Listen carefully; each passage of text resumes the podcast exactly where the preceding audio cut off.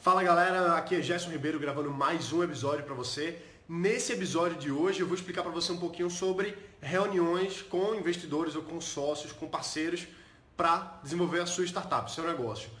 Esse local que eu estou aqui agora, quem está vendo pelo YouTube, pelo Facebook o vídeo, está vendo que eu estou numa sala de reuniões. Essa sala aqui fica dentro do Parque Tecnológico aqui na região, que é o Porto Digital, e várias rodadas de investimento já aconteceram dentro aqui dessa sala que eu estou agora. Então, para quem está ouvindo, vai ter que imaginar mesmo, eu estou dentro de uma sala de reuniões em que acontecem várias rodadas de investimentos. Até porque esse local aqui é uma aceleradora de startups. Então, as decisões são tomadas nessa sala e na outra sala que a gente tem ali atrás também.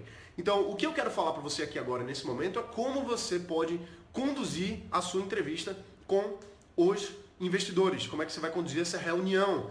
E bom, a primeira vez que eu apresentei meu negócio para investidores de fora, quando eu tive lá no Vale do Silício, apresentei minha startup na época, o Gimbo, para os quatro maiores fundos de investimento, foram em salas muito semelhantes a essa daqui, em que eu conversei diretamente com os tomadores de decisão, então com os investidores, o pessoal que tinha a grana para colocar em cada um dos negócios que eles estavam avaliando. E bom, o que eu vou depois de aprender sobre linguagem corporal, sobre fazer na prática, viajar para lá para apresentar e também apresentar para outros investidores aqui no Brasil e hoje participar de rodadas de investimento também, o que acontece é que tem algumas coisas que você pode utilizar ao seu favor para conduzir a sua reunião de investimento. Então, por exemplo, você está vendo que essa. Quem está vendo na verdade, está vendo que aqui tem várias cadeiras, né? Então a gente está numa sala, numa mesa de reuniões, em que você pode escolher onde é que você vai sentar. E olha, os estudos sobre linguagem corporal mostram pra gente que quando você se senta numa posição, isso atrapalha ou melhora o, o tom da reunião, por uma questão de linguagem corporal. Então, por exemplo, se você está sentado aqui, é ideal que você não fique necessariamente virado para a pessoa da sua frente. Então, se você está sentado nessa cadeira que eu mostrei agora, você não deve ficar sentado diretamente para o, o, investidor, porque isso dá uma sensação de rixa. Você quando está virado, direcionado para a pessoa, imediatamente na frente, com uma mesa atrapalhando você no meio, é como se vocês estivessem em lados divergentes.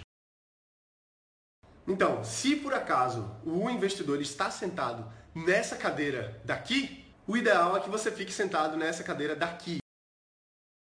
Isso porque você não vai ficar direcionado imediatamente para frente e causar essa impressão negativa de rixa, de briga, não é necessariamente uma briga, mas você está em lados opostos e ele vai naturalmente se colocar um pouco mais defensivo. Então você pode inclusive sentar na mesma cadeira que eu falei antes, só que você deve ficar virado na, na diagonal e não virado imediatamente para frente dessa pessoa, porque você quer justamente evitar esse tipo de coisa.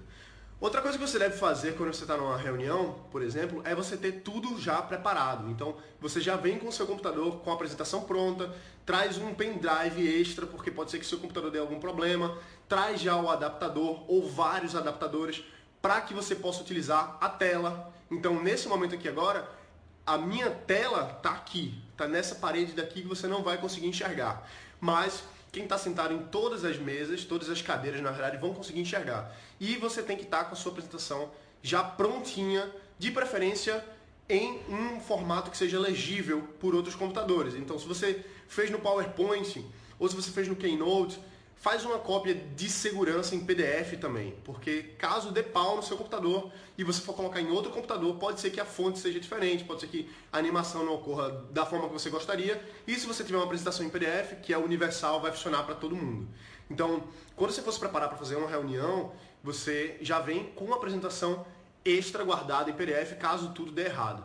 Pior ainda, pode ser que tudo dê errado mesmo, e aí você já traz impressa a sua apresentação também. Se prepara de antemão, porque você não quer que aconteça alguma coisa negativa durante a sua oportunidade única de mostrar o seu negócio para potenciais investidores.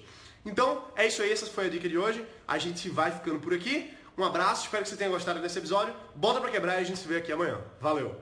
Você está começando pelo caminho errado. O objetivo maior tem que ser criar negócio. E criar um negócio pode ser fazer um café, por exemplo. Esse café que eu estou aqui é um dos cafés que eu mais gosto de frequentar. E ele simplesmente é um negócio super tradicional, não tem inovação nenhuma. Energia focada.